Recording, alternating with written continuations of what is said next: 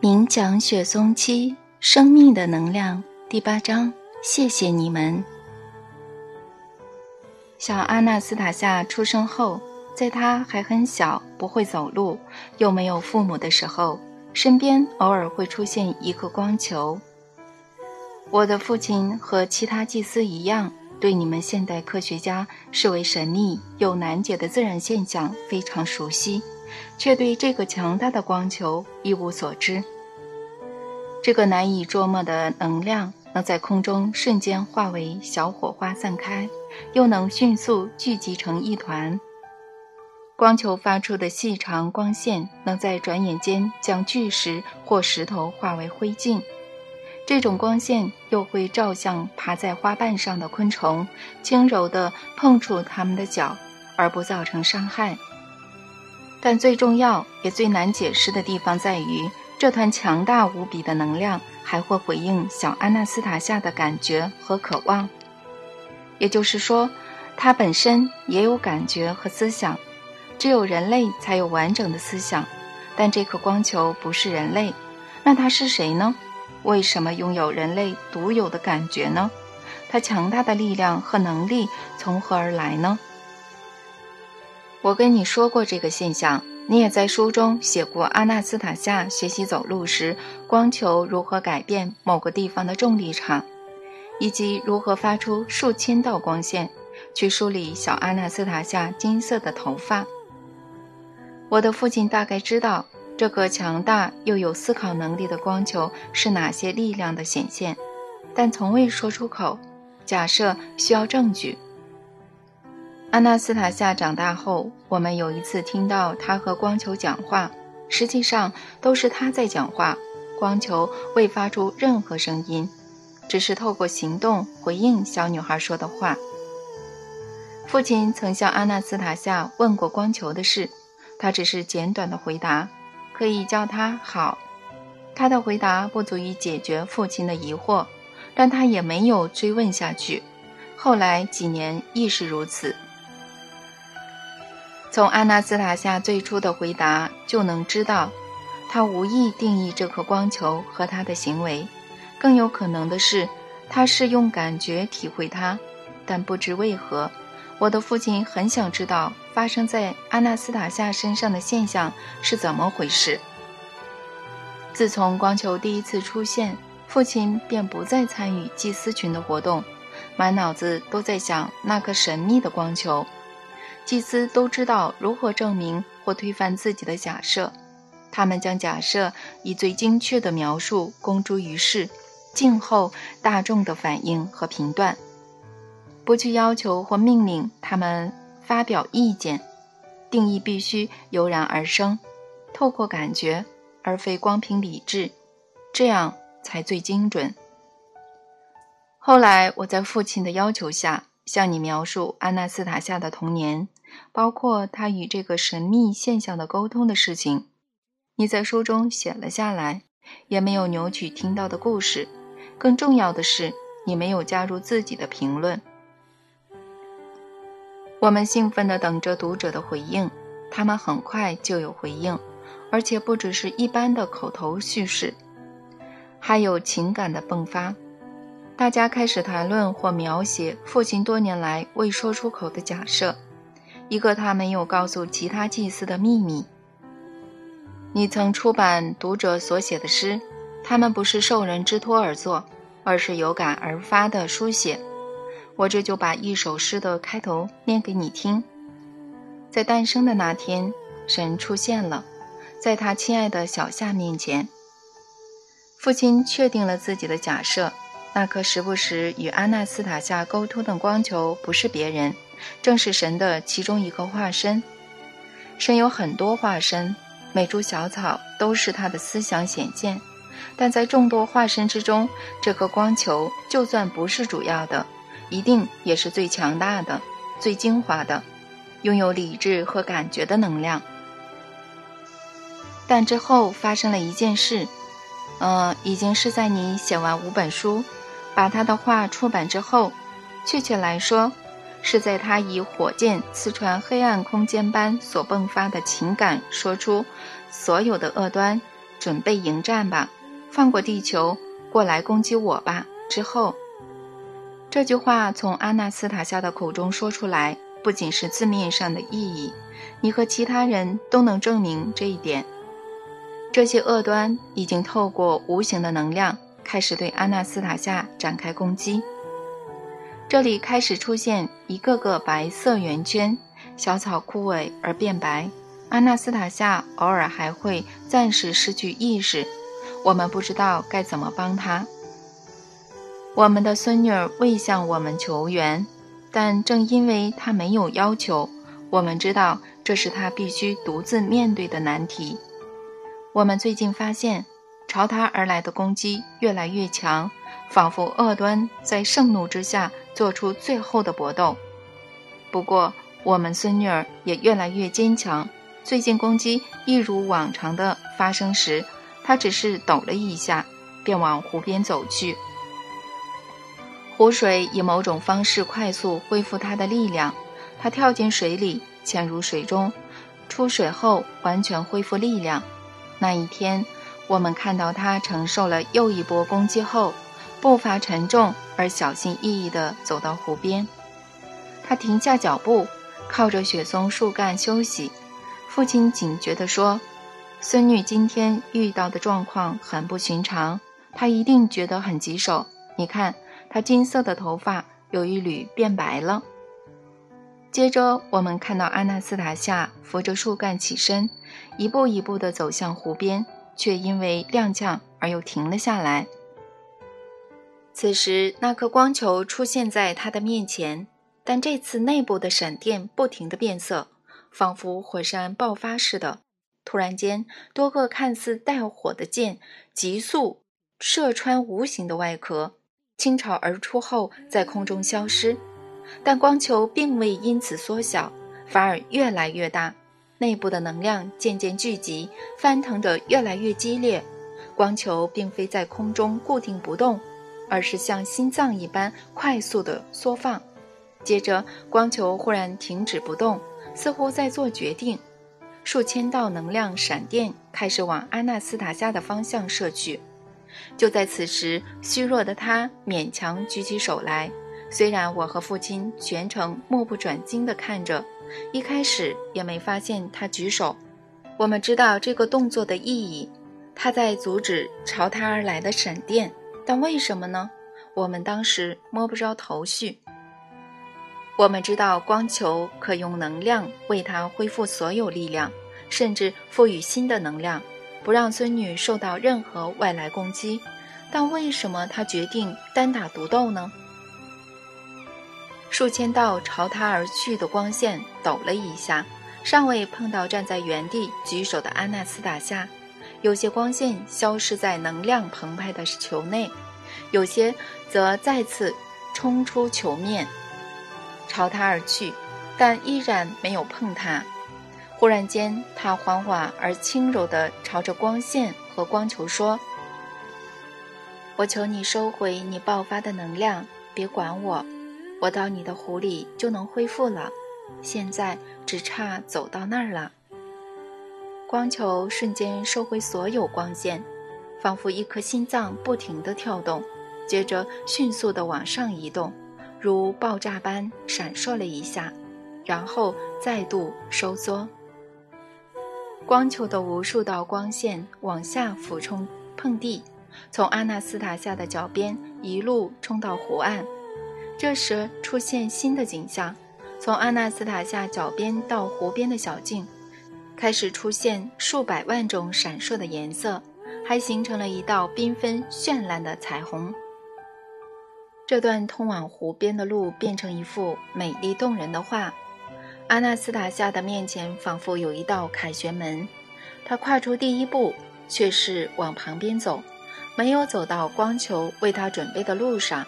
他缓缓地走向湖边，潜进水里，浮起以后敞开双臂，在水面漂浮。他接着开始拍打出水花，又有力气了。阿纳斯塔夏对光球的反应，其实是对神的反应，超出我们的理解范围。但接下来的情形可和全人类的意识转变，或者宇宙能量的平衡改变相比，接下来是这样的：身体依旧湿漉漉的阿纳斯塔夏直接穿上洋装，细心地拉平衣服的褶皱，并梳理头发，双手在胸前对着空气说：“我无所不在的父亲啊，我是在你的完美创造之中的女儿。宇宙的元素争论你的创造是否完美，是否带有缺陷。”而我要终结这样的争论。我无所不在的父亲啊，你已行我的请求，不碰我。现在他们无人可说，只有在神修正不完美的创造后，天堂乐园才会重返地球。但你不需要修正任何地方，你创造的万物从一开始就是完美无缺。我无所不在的父亲啊，我并非独自一人，地球的各个角落。都有你的儿女，他们都有强烈的渴望，他们会将地球恢复成美好又百花齐放的原初样貌。我无所不在的父亲啊，我们是您的儿女，我们由您创造而成，我们就是完美，我们要让大家看见我们的能力，希望你能为我们的行动感到开心。阿纳斯塔夏说完后。悬在半空的光球往下俯冲，在距离他脚边三公尺处变成数百万个小火花，然后又在一瞬间聚集。但这次不是变成光球。安娜斯塔夏的面前出现一个年约七岁的孩子，依照地球的算法，无法判断是男是女。孩子的肩上披着一件带有紫色光泽的淡蓝色布料。看起来像雾气织成的，头发散落在双肩，脸上散发智慧、自信和慈祥。确切来说，孩子脸上的表情实在无法言语，只能透过充满我们灵魂的感觉体会。孩子赤脚站在草地上，但未踩到任何小草。阿纳斯塔夏在他面前坐了下来。在草地上目不转睛地看着他不可思议的脸庞，他或阿纳斯塔夏似乎下一刻就要拥抱对方，但这没有发生。孩子对着阿纳斯塔夏微笑，谨慎地说出每一个字：“谢谢你们的渴望，我的儿女。”他随后在空中消散，光球再次出现，散发前所未见的喜悦光芒。光球快速地在湖水上方盘旋数圈，接着下起温暖的雨水，抚慰地上生长的万物和平静的湖面。持续了五分钟左右，水汽令人神清气爽。几滴雨水落在我的手上，但并未滑落，而是直接散开，让我的身体充满愉悦。我的父亲一向喜怒不形于色，这次却一脸震惊的样子。他不由自主地走在泰加林，而我跟在他的后头。他走了好几个小时，才停下来转头看我，泪水滑落他的脸颊。身为其中一名大祭司的他，本来不应有这样的情绪，我却看见他在流泪。父亲平静。而有自信地说：“他做到了。阿纳斯塔夏已经带领人类穿越过黑暗力量的时光了。幸福快乐的渴望种子将会遍布世界的每一个角落。”父亲后来激动地和我聊了许久，他的震惊不是来自光球的行为或者神以小孩的形体，可能是他主要的化身出现在阿纳斯塔夏面前。我的父亲是个祭司，但也不是普通的祭司。他能从有形的事物中挖掘重要的启示。事件的外表完全不是他注意的地方。他关注的重点在于思想在空间中现身。自创造的初始以来，阿纳斯塔夏的思想从未有人听过，也从未反映在任何经典中。他的思想简单明了，却崇高的不可思议。世人熟知的经典，顿时沦为无知的谬论。而且与神圣的本质毫无共通之处。阿纳斯塔夏将人类欠缺的神的概念带回他们的意识中。神的概念是什么呢？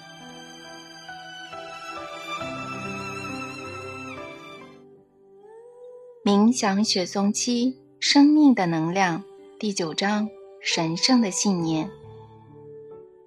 你知道地球本身，这里生长和生活的万物以及所有现象。包括雨、雪和风，都是他一开始就想好的。我们的造物者身为至高智慧，在一瞬间的灵感中创造了伟大的杰作，最后以自己的形象创造出人类。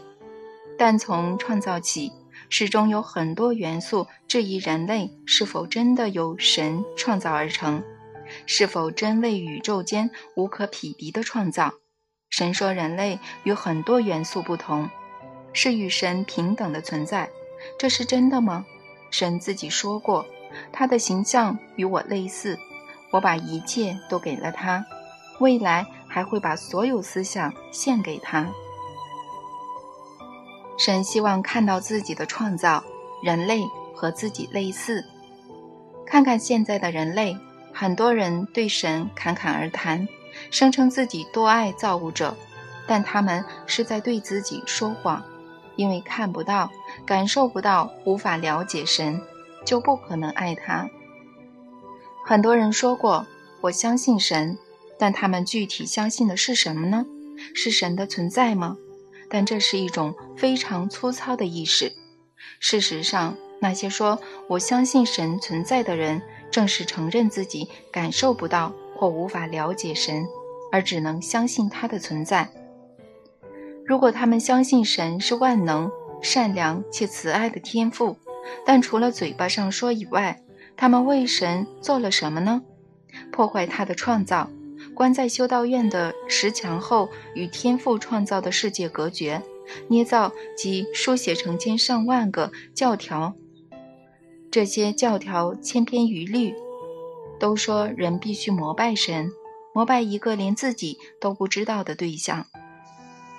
弗拉迪米尔，现在想象一下，神看到这些荒诞无度的行为时会有什么感受？想象一下就可以感觉得到。毕竟人有的感觉，神通通都有，但他的感受更强烈、更敏锐、更纯粹。光凭现在拥有的感受。包括身为人类和父母的感受，我们就能想象天赋，我们的造物者有什么感受了。他看着子女成天只会大喊：“我们爱你，请你给我们多一点怜悯。我们是您的仆人，我们无能软弱又愚昧无知，主啊，帮帮我们。”一个与神类似的创造，真的会这样吗？天父看到的孩子无助的声音，还有什么比这更让人心痛的呢？正是因为如此，宇宙元素才会质疑神的创造是否真的完美。但谁有这种能力愚弄人类呢？怎么办到的呢？又在何时呢？只有思想力量相当的人才能愚弄人类，那就是人类自己。祭司让人走上倒退路。企图向神证明他们有能力统治世人，以为可以靠着人类的声音和苦痛，迫使神与他们对话。他们之所以这样认为，是因为他们知道神从不和人对话，从不干涉人的命运，所有的命运都是由自己所选的路决定。但如果人类走到毁灭边缘，或许神就会和使人堕落、左右人心的他们谈判。阻止人类继续堕落，神会为了全人类这么做。数千年过去了，神却从未和祭司展开谈话，也未施展新的奇迹开导人类。我的父亲明白背后的原因，后来我也懂了。如果他真的这么做，如果神真的干预人的生活，就证明了宇宙元素的质疑不假，人类并非完美。但最重要的是，他的干预最终会毁掉人对自己的信念，不再挖掘自身的神圣起源。一味地依赖外人的帮助，所以他继续等待，相信自己的孩子，一边观察人事，一边受苦，承受善笑和侮辱。他相信自己的创造，人类，他的信念可谓神圣的信念。祭司原本希望事情能在全球浩劫要发生时解决，希望自己设想的目标可以达成。他们万万没有想到，单单一个人，一名年轻女子，在短短几年内就毁了他们的计划，阻挠他们数千年来的努力，将人类带回神圣的原始起源。阿纳斯塔夏带来了转变，向宇宙展现神的创造的力量。让宇宙看到了神圣的智慧，而且这可能是有史以来第一次。你思考一下，弗拉迪米尔，想象这个转变的伟大和意义。自地球的创造以来，我们的天赋首度听到有人说他的创造是完美的。阿纳斯塔夏设想的美好未来已经存在于空间中，许多人开始明白自己的本质和使命。每分每秒都在让美好的未来更具体，最后一定会化为现实的。但什么时候会成真呢？毕竟祭司仍有可能出手阻挠，但大祭司不会的。现在要克服的是祭司当初所想的计划。我的父亲离开前曾和他们其中一人谈过，祭司之间从不见面。分居世界各地，但感觉得到彼此的想法，与遥远的对方沟通。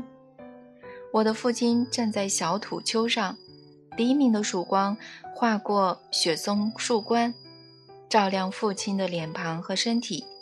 我想到空间中的无声对话：“我是摩西，控制人类命运数千年的王朝后代，我是他们的后代，也是他们的祖先。”我在此并非恳求，而是呼吁自称大祭司的你，不要白费力气与阿纳斯塔夏作对。我孙女的所有渴望都与我们的想法和目标不同，但我喜欢这样的不同。我的灵魂也是，我是摩西，我是祭司，我与你的力量旗鼓相当。我会尽我所能保护孙女儿。大祭司回答：“没错。”摩西，我和你的力量确实旗鼓相当，所以我知道你不是要我停止攻击，你是希望我能给出建议。我正在思考如何帮他，如何终止畸形的体质。我们创造了一头巨兽，而它比我们强大。你要知道，你也参与了这个创造的过程。数千年来，它吞噬孩子，撕裂人体。现在我们得花上好几百年阻止它，但你孙女的思想远比我们还快，她能在一年内创造出一千年。我们现在无人有能力帮助或伤害她。我现在唯一能确定的是，我们必须按照你孙女描绘的意象创造我们自己的生活方式。我们要把所有的知识注入我们的创造。为世人树立可以依循的典范。两位祭司没有说太多话，但他们都很有道理。我不认为大家都能明白祭司的这段对话，像我就不明白这头吞噬孩子的巨兽是什么。还有，既然您的父亲和大祭司想帮阿纳斯塔夏，为何还说自己无能为力呢？关键在于思考的速度。弗拉迪米尔，速度，但这很重要吗？两者有什么关系呢？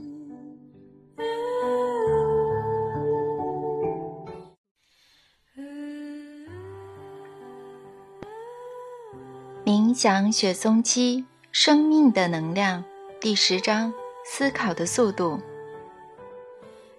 现在大家都知道。人类与地球上生长和生活的一切，显著的区别在于思考的能力。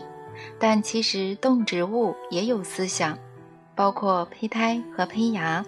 不过，人类的思考快过于其他所有生物。人类最初的思考速度与神最接近，在特定的生活方式下还会变快，甚至超越神圣的思考速度。至少这是我们天赋的愿望。如果人类与神圣的思考速度相当，就能在其他星球上创造有生命而和谐的世界。思考速度的重要性是祭司隐瞒的最大秘密。他们连间接提到思考的速度都想尽办法避免。你应该听过“脑筋迟钝”或“很久才进入状况”这种说法吧？这是什么意思呢？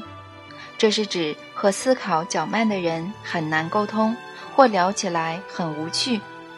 地球上所有人的思考速度都不一样，差异可大可小。思考速度如果远比别人快，就可以统治很多人，甚至整个民族。想象一下，一百万人在解一道数学题，思考速度较快的人能比别人早解出题目，可能快上十秒、二十秒、三十秒或一分钟，甚至十分钟。这个简单的例子告诉我们，有人比别人早十分钟算出答案，比其他九百九十九人。早十分钟，比别人更快获得新知。这个算术的例子看起来或许没什么大不了，但现在想象一下，现在全地球的人都拿到一个需要一千年才能解出来的题目，他们开始解题，但有一个人的思考速度是别人的三倍。表示他一个人能比别人早知道人类在解题过程中采取的行动，其他人要花九百年，他只要三百年就能解题，表示他有六百年的时间控制并引导所有人的行为。他可以中途向别人提示正确的算法，帮助对方算出答案，或在中途给出错误的算法，让对方走回头路。又或者，这对他而言更轻松，立刻给所有人错误的解法，让大家走进死胡同。这时再向他们展示自己的发现，换句话说，就是统治他们。早在七千年前，祭司便知道思考速度如果远远大于他人，会有多大的好处。他们决定大幅拉开差距。利用特殊的练习，让自己的思考速度比别人快，但当时没能成功拉开很大的差距。因此，他们想出了一个体制，拖慢每个新生儿的思考速度。他们实施的体制千百年来不断精进，至今仍在运作。仔细观察现代多数人的生活方式，分析之后，你会发现。其中很多都是为了阻碍你的思想运作。安娜斯塔夏开始向众人揭开祭司的秘密。他说：“即使再小的孩子，也不能让他们在活动时分心，也就是说，不能阻碍他们的思想运作。”他还给你看了一系列加快孩子的思考练习。他跟你说过，教育的根本在于问对问题。向孩子提出问题，他们的思想会开始寻找答案，因此变得越来越快，思考的速度每分每秒都在成长。到了十一岁时，比起其他在拖慢思考的人为体制下受教育的孩子，他们的思考速度会快上好几倍。观察世界上的现况，现在的孩子从小就被人造的东西围绕。每个物件都是某人思想的体现，所以小孩看到的是某些人的思想，粗糙的思想，像是摇铃。孩子大一点后，收到玩偶或玩具车，孩子喜欢玩，但需要依靠别人，所以玩的东西都是别人给他们的。弗拉迪米尔，你看看之间的差异：你的女儿小时候摇摇铃，长大玩玩偶。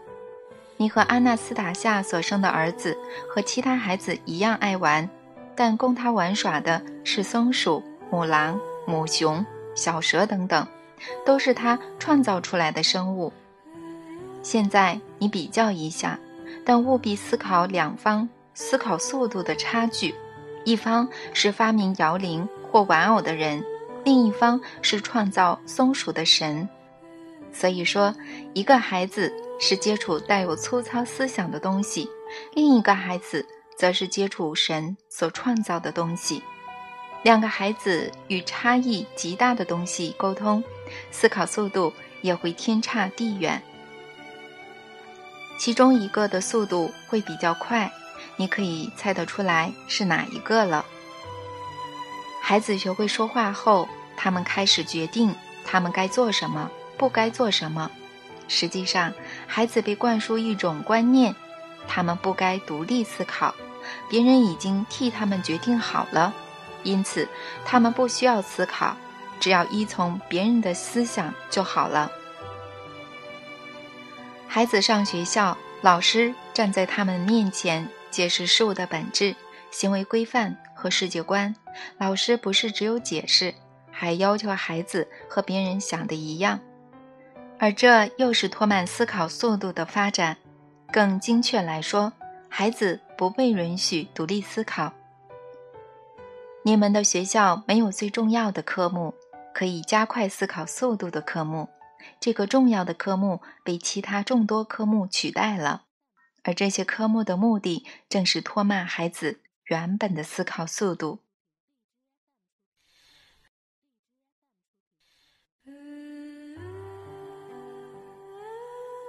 冥想雪松鸡生命的能量第十一章思考训练。听着祖父的故事，我意识到阿纳斯塔夏与儿子沟通时一直在给他练习，训练他快速思考的能力。表面上看起来只是游戏，孩子看似只发展了体能，但其实他的思考也有成长。我之前曾说过，阿纳斯塔夏在一天早上和母狼赛跑的时候是如何耍了以下的花招。他把母狼叫过来之后，就立刻跑开，让母狼狂奔追他。但等他快要追到时，阿纳斯塔夏则突然往最近的雪松一跳，双脚蹬着树干后空翻，落地往回跑。母狼则因惯性而与他擦肩而过。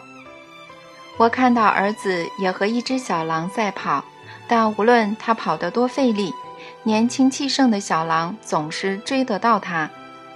小狼稍微超过它时，会转身看着奔跑中的孩子，敏捷却迅速地舔他的脚或手。瓦罗加会立刻停下脚步，休息一下后，又试着甩开小狼，但小狼又会追到他。阿纳斯塔夏向儿子示范如何跳上雪松树干，瞬间改变方向。儿子非常喜欢这个花招，自己练习了几次。他跑到一半时，跳上雪松树干，却没有成功的后空翻，立刻往回跑。第一次尝试蹬树干时，他摔得四肢着地；第二次是也是啪的跌在地上。他疑惑地看着妈妈，而阿纳斯塔夏告诉他：“瓦罗加。”跳上树干之前，你得先在脑中想象自己接下来的动作。我有呀，妈咪，我看到你是怎么做的。你只是看到我的身体怎么做，却没有去想象或感受自己的身体该怎么做，或你要怎么控制身体。你要先用思考训练这个动作，透过思考的方式训练体能。这听起来实在让人一头雾水。但孩子还是走向树干，站在旁边好一阵子，一下闭着眼睛，一下不由自主地摆动手脚。他接着往后退，全力冲向雪松树干。他这次跑得比以往还快，我甚至害怕他会立刻出事，像是撞上树干而受伤。但他成功了，他蹬着树干翻了一圈，落地时稍稍不稳。但可以立刻往回跑。他反复的练习，一次比一次熟练。这个练习真不错，我心想，可以训练所有肌肉。我告诉阿纳斯塔夏：“是啊。”他回答：“可以训练肌肉，但最重要的是加快思考。”我没有问他这种纯属体能的练习怎么可能加快思考，但我很快就发现，安娜斯塔夏对孩子示范的花招正是为了加快他的思考。接下来的情况是这样的：瓦洛加呼叫他的玩伴小狼，一起跑了起来。小狼快要追上瓦洛加时，他往后翻了一圈，并往回跑。小狼万万没有想到这招，直接冲过了雪松。小狼停下脚步，想弄清楚怎么回事时，瓦洛加已经全力往回跑，一脸得意洋洋的样子。他一边大笑，一边挥舞双手，又跑又跳地表达胜利的喜悦。但年轻的小狼是个聪明过人又机灵的对手。瓦洛加第五次接近雪松树干，想要使用同一个花招时，小狼突然放慢脚步，停了下来，没有跑过雪松树干。等到瓦洛加翻完一圈落地，准备往回跑时，小狼轻轻松松地舔到它，在原地跳上跳下，摇着尾巴。现在换他得意了。瓦洛加则惊讶而不知所措地看着他。我和阿纳斯塔夏坐在附近观看全程。瓦洛加又试了一次，想要骗过小狼，但还是失败了。聪明的小狼每次都会提早停下，冷静地等着孩子落地后舔它，有时还不止舔一次。瓦洛加开始沉思，表情严肃，甚至皱起眉头。但显然什么也没想到，他若有所思，一脸疑惑地朝我们走来。阿纳斯塔夏马上开口：“瓦洛加，现在你不只要顾自己的想法，也要把小狼的想法考虑进去哦。”儿子再度走到一旁沉思，我也开始思考整个情况，最后做出一个定论：儿子的花招被小狼摸透了。他已经束手无策，小狼猜得到他的行动，只要在一旁等他就好了。即便瓦洛加的速度加倍，小狼依旧可以舔到他。现在想什么都没用。儿子走向我们，从他的表情看来，他应该也有一样的结论。所以我告诉阿纳斯塔夏：“我为什么要这样折磨孩子呢？他显然再也跑不过小狼了。”而你也是，母狼猜不透你怎么往回跑的，但这只年轻的小狼比它的妈妈聪明。没错，它比母狼聪明，但人类肯定更胜一筹。我没有折磨孩子，我是建议他思考，把小狼的想法考虑进去，然后想出自己的办法。现在就是没办法，如果有就告诉我吧。我不忍心看到儿子垂头丧气的样子。阿纳斯塔夏起身，以手势示意小狼过来。他马上开心的一边摇尾巴，一边跑了过来。阿纳斯塔夏轻拍他的肩膀，示意小狼跟上后跑了起来。我和儿子看着阿纳斯塔夏轻松又迅速的奔跑，这个为人母亲的成熟女子。还能如此轻松自在的活动，她的美貌和速度都让人赞叹不已。但小狼的速度还是快了一点。阿纳斯塔夏偶尔会急转弯，拉开距离；小狼稍微落后，却又能很快地追上。很明显的，小狼最后一定追得到他。这时，阿纳斯塔夏突然全力冲刺，冲向瓦罗加用来后空翻的雪松。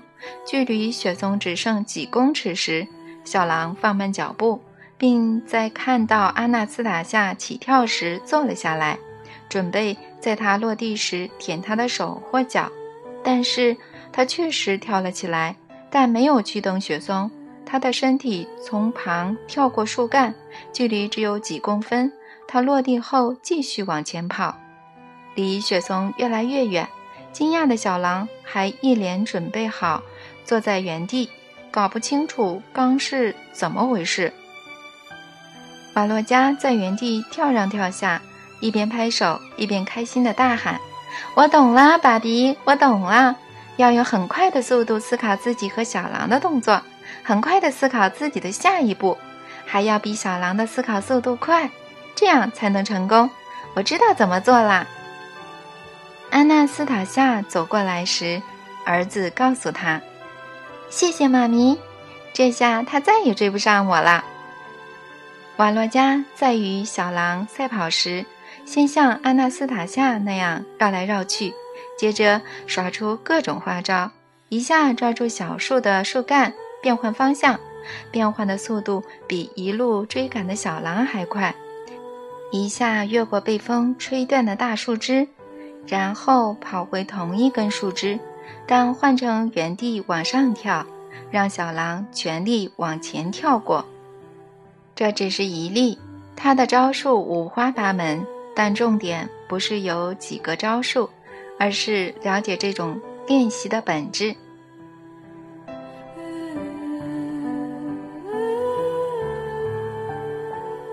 冥想雪松期，生命的能量。第十二章最谨记的话题，不只对孩子，现在的体制也对现在的成年人抛出一堆看似有意义的资讯，但事实上，几乎所有讯息都是为了让人远离资讯。就以你看电视为例，每家新闻台都在报道某个官员拜会其他官员，或者某个领袖会晤其他领袖。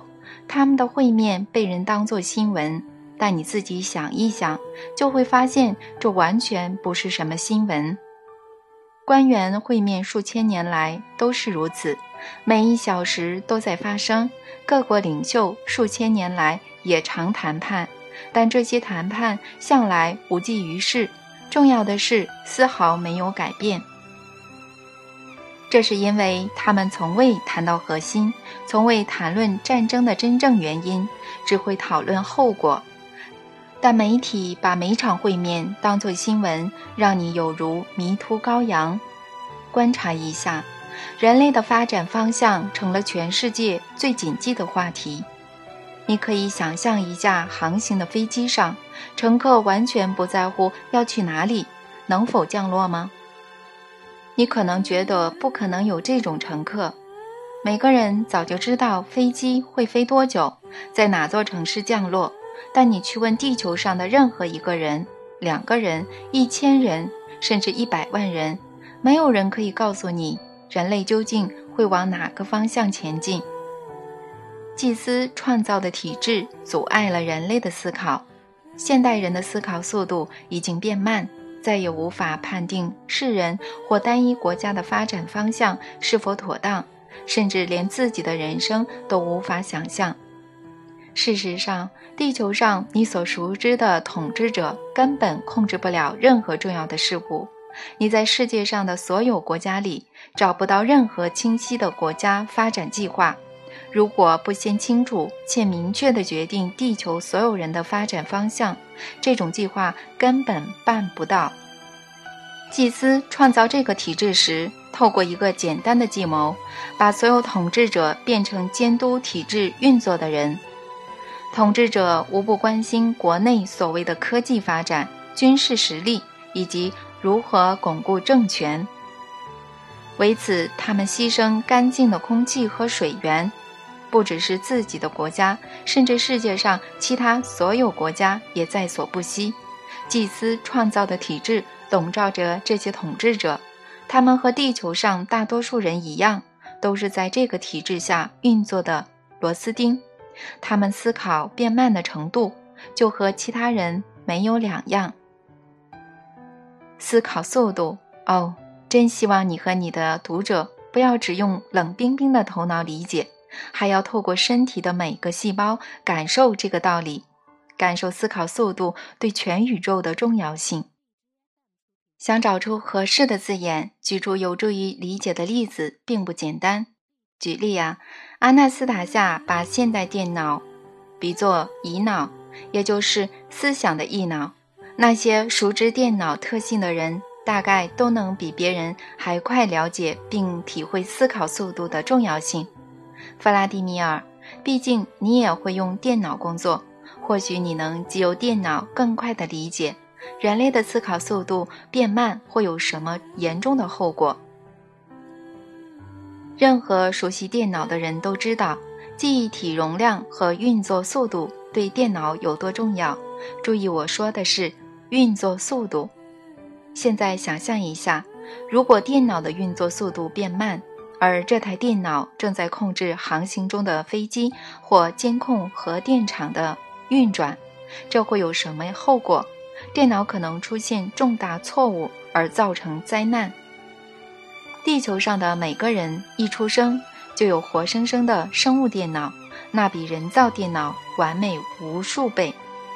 它可以帮忙控制完美程度和规模都无可比拟的机制——宇宙的星球。它的速度一旦接近或超过原始起源的速度，就有可能控制星球。但速度已经变慢了，而且越来越慢。只要再仔细一点观察，就能发现这一点。即便是现代最先进的电脑，日日夜夜强在大量资讯后，哪种资讯不是重点？反正就是不停地输入资讯，到最后不仅会变慢，还会有可能完全无法接收输入的资讯。这表示电脑的记忆体容量已经满载，到了无法再接收资讯的程度。大部分的人就是如此。祭司创造的体制已经失控，开始自行运作了。你刚听到吞噬小孩的巨兽，就是在说这个失控的体制。你仔细观察一下，母亲把孩子生下来后，是谁立刻用爪子紧紧抓住他呢？体制。是谁决定他要吃什么食物呢？体制。是谁决定他要呼吸哪种空气？喝哪种水呢？体质。是谁决定他人生要走哪一条路呢？体质。祭司已经无法控制地球的社会体制，但他们知道这个体制的运作规则，仍旧可对地球上的生命发挥影响力。他们至今仍可放慢或加速特定事件的发展。写着阿纳斯塔夏言论的书首度问世时。祭司们非常好奇，这是一定的，毕竟这些言论是出自某个祭司孙女之口。她不仅知道控制的秘密手段，这名年轻女子所过的生活甚至可以加快思考的运作。他们发现阿纳斯塔夏打算带领众人穿越黑暗力量的时光，这在理论上是可行的。穿越时光需要改变众人的意识。凭一人之力是可能办到的。转变人类意识是个需要超过千年的过程，经历数个世代的参与。但如果持续超过千年，就不能称为穿越时光了。穿越时光代表的是改变现代人的意识，使众人恢复原有的意识，或在未来神圣天堂乐园的条件下诞生意识。祭司试着理解阿纳斯塔夏想要实行的计划。祭司试着理解阿纳斯塔夏想要实行的计划，理解后一度认为他的计划过于天真，有很多令人存疑的决定。他们认为只靠书本去传递讯息的做法明显不足。现在的人需要讯息反复出现多次才吸收得进去。他们又发现，书的作者竟然是个企业家，在灵性思想的领域不仅毫无权威，也无人认识他。因此，祭司认为这位西伯利亚隐士所选的方法没有办法为人类社会带来任何重要的影响。我的父亲当时也这么认为。然而，当第一本书所描述的事情逐渐成真之后，祭司第一次感到讶异。而提高警觉。他说：“我会让很多人去找你，他们会解释你不懂的事情。真的开始有人找你，他们不只有能力替你解释，还开始行动了。”他说：“艺术家会作画，诗人会写诗，真的出现有关人类美好新现实的书和大量的诗歌。”他说。世界各国会有很多人读你写的书，你的书真的被翻成很多语言出版。祭司搞不清楚是哪种力量或机制，促使阿纳斯塔夏描绘的事情成真，在众人的面前成真。他们知道他已经开始实现自己的想法，却无法了解他是用什么方法达成目标。这只说明了一件事，就是阿纳斯塔夏的思考速度远远大于祭司，他所想的计划广博宏大，超过他们的理解范围。这意味着他们可能永远再也无法影响人类社会了。祭司绝不允许这种事情发生。当他们还在思考反制的手段，有一个更不可思议的事情发生了。他又有新的言论公诸于世，很多人开始努力打造他所说的家园。安纳斯塔夏成了所有反对势力的目标，其中一种反制方法特别有效，利用“派系”这个神奇的字眼，散播假消息。你们的媒体常有时讨论各种恐怖派系的报道，其中就曾提到阿纳斯塔夏派系。另外还会使用“集权”“搞破坏”等字眼。祭司向来都是利用这种方法反制，他们还藉此改变了罗斯时期的宗教。这种方法从未失败过。祭司认为这次也会奏效。你和许多读者，包括彼此交流及互不相识的读者，均讶异地发现自己被人当作派系分子。有人聪明且密集地散播不实的谣言，使政府对此问题一直不做定论。分配土地以建造祖传家园的这项倡议一直遭受公开及私下的反对。祭司的体制奏效了。阶级较低的祭司以为可以永远摆脱阿纳斯塔夏，但事实并非如此。大祭司开始发现。他发现阿纳斯塔夏模拟未来时，不仅早将体制的反动考虑在内，还将其导向好的方向。事情是这样的：根据阿纳斯塔夏所述原则建造的家园，不能以传统的方式建造，而需详尽的建造计划，必须制定长期的计划，而这通常要一年以上的努力，某些计划可能更久。没有计划便贸然行动，可能会使理想失去信服力。反对势力正好放慢了取得土地的进度，避免贸然行动的风险。即使他们拖慢分配土地的进度，仍然无法摧毁有关未来的梦想，或让正在想象未来家园的许多人放慢思考速度。更不用说那些想象国家未来和全人类美好未来的人了。虽然阿纳斯塔夏说俄罗斯可以率先创造美好的未来，但他也清楚知道，不可能只在单一的聚落或甚至单一的国家创造天堂乐园。事实上，世界各国有越来越多人由衷接受他的梦想。弗拉迪米尔。从你的书在各国热销就能证明这一点。现在受欢迎的程度很大，但无法和未来相比。只要人类开始体悟，现在祭司已经明白这一点。阿纳斯塔夏已着手揭开他们数千年来极力破解的秘密。以下就是其中一个秘密。